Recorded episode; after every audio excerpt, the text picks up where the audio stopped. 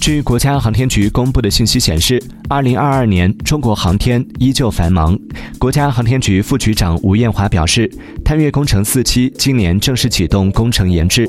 中国航天将坚持面向世界航天发展前沿，面向国家航天重大战略需求，陆续发射嫦娥六号、嫦娥七号、嫦娥八号探测器，开展生物关键技术攻关和国际月球科研站建设。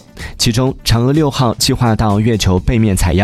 并正在论证构建月球通信导航卫星星座。